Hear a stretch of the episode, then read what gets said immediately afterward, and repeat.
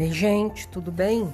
Vou trazer uma reflexãozinha aqui sobre uma postagem do lá do Instagram que fala sobre o, o progresso sempre está ligado à culpa. E isso dá um nozinho né, na cabeça da gente, porque a gente não é muito chegado a essa palavra culpa, né?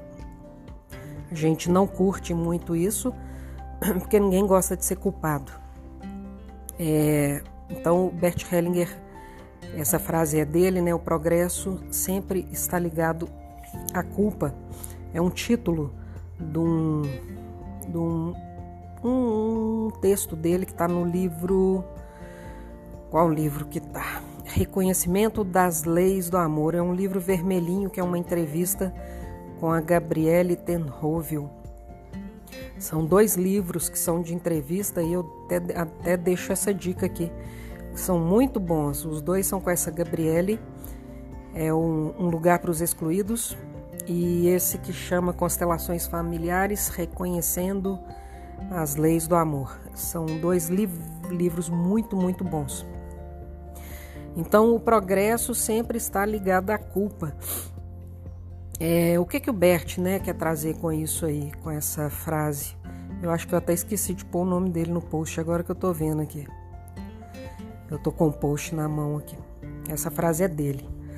Ah, o que, que o Bert quer dizer com isso, né? Bom, gente, tem um conceito na constelação que chama consciência pesada. Vocês já devem ter ouvido vários consteladores falando disso aí, né?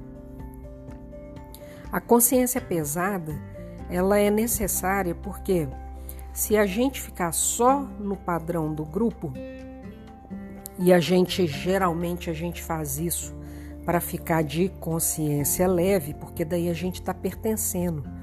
E aí pertencer, fazer como o grupo faz, é, nos dá um senso, um, uma sensação de conforto, de quentinho, Estou pertencendo e eu estou segura, estou seguro. Porque lá nas cavernas, tempo de uga-uga ainda, a gente sabe que pertencer era muito importante para a sobrevivência mesmo, né?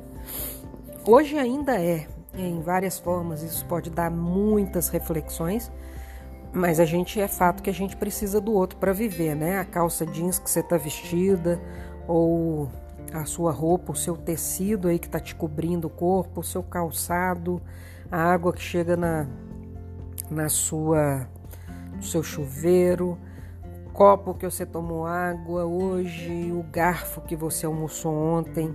Isso tudo foi feito por alguém. A gente vive em sociedade, é uma cadeia de processos que envolvem um tantão de gente e é muito difícil viver isolado ou isolada hoje. A vida seria muito complicada. Eu acredito que até impossível, né? Então a gente precisa do grupo, né? Então a gente faz alguns códigos é, para pertencer. A gente exercita esses códigos daquele grupo ali para pertencer. Quer ver como isso incomoda? Ir, por exemplo, para um. Se você for para um show de rock, punk, né? Daqueles punk mesmo, assim. E se você tiver vestido de gala, com um vestido ou um terno, alguma coisa muito distante da maioria, vai dando desconforto, né?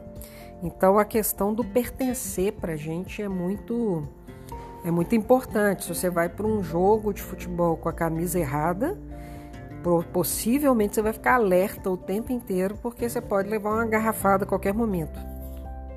Então tem alguns códigos para pertencer a alguns grupos.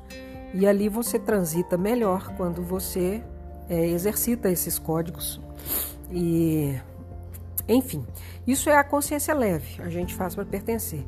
Agora, tem, tem momentos que a gente precisa dar uma transgredida para a gente ir além, porque senão a gente só vai ficar no mesmo agrupamento, fazendo daquele mesmo jeito, sem expandir nossos conhecimentos, nossa atuação no mundo e etc. E um dos grupos que a gente precisa fazer essa transgressão e fazer um pouquinho diferente deles, sempre com amor e respeito, como eu digo, é, é a nossa família, né? Porque senão a gente corre o risco de ficar aprisionado somente aqueles valores familiares Isso é bom, mas é muito pouco para o tamanho do mundo. É bom ter o, a coisa da família, mas a gente tem que transcender, assim, por exemplo, casamento é isso, né? É você intercambiar com um outro sobrenome, um outro sistema, são dois sistemas casando. Então, esse é um tipo de ampliação.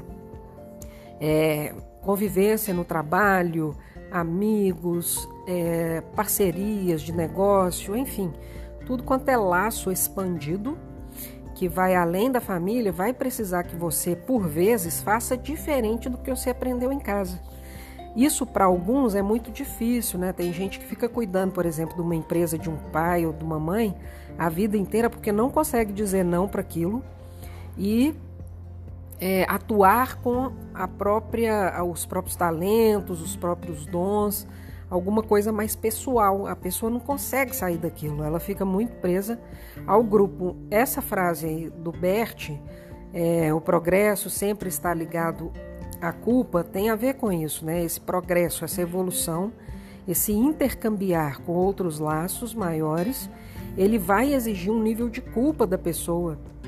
Ela vai precisar é, lidar com consciência pesada de que, nossa, estou deixando os valores que eu aprendi com o pessoal lá de casa para intercambiar com esse outro grupo aqui. Não vai dar para fazer exatamente como a gente fazia lá em casa. Se você casamento, eu acho que é a coisa mais fácil de visualizar, né?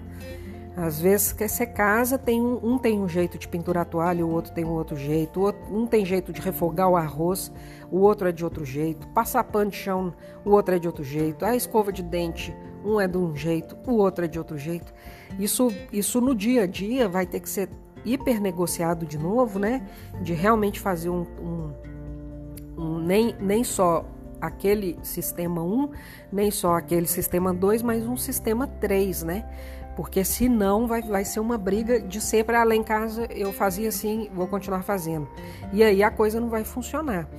Ah, outra coisa que, que pode levar essa ideia aí do o progresso sempre está ligado à culpa, é que por vezes a gente precisa é, perceber que a gente é culpado de alguma situação específica, que a gente está responsável ali também, a gente é corresponsável em tudo que acontece com a gente. Então, às vezes, nos chega algo e, e que a gente precisa, a gente precisa olhar para o que é nosso naquela historinha toda, né? Às vezes a pessoa fala, ele me traiu. Toda traição não envolve só o, o ele que traiu ou ela que traiu, é o casal.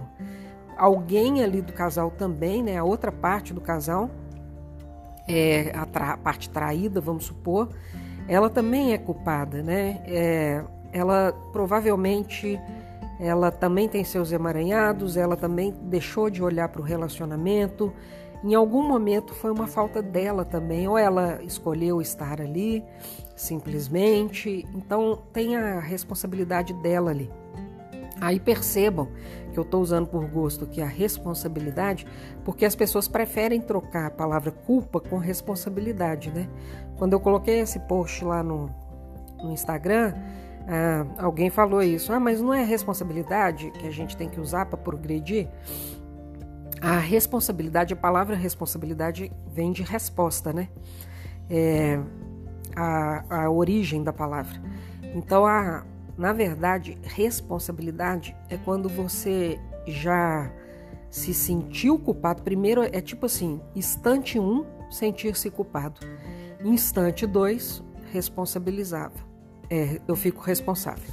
Então, instante 1, um, ah, é mesmo, eu sou culpado disso também eu sou culpada disso também.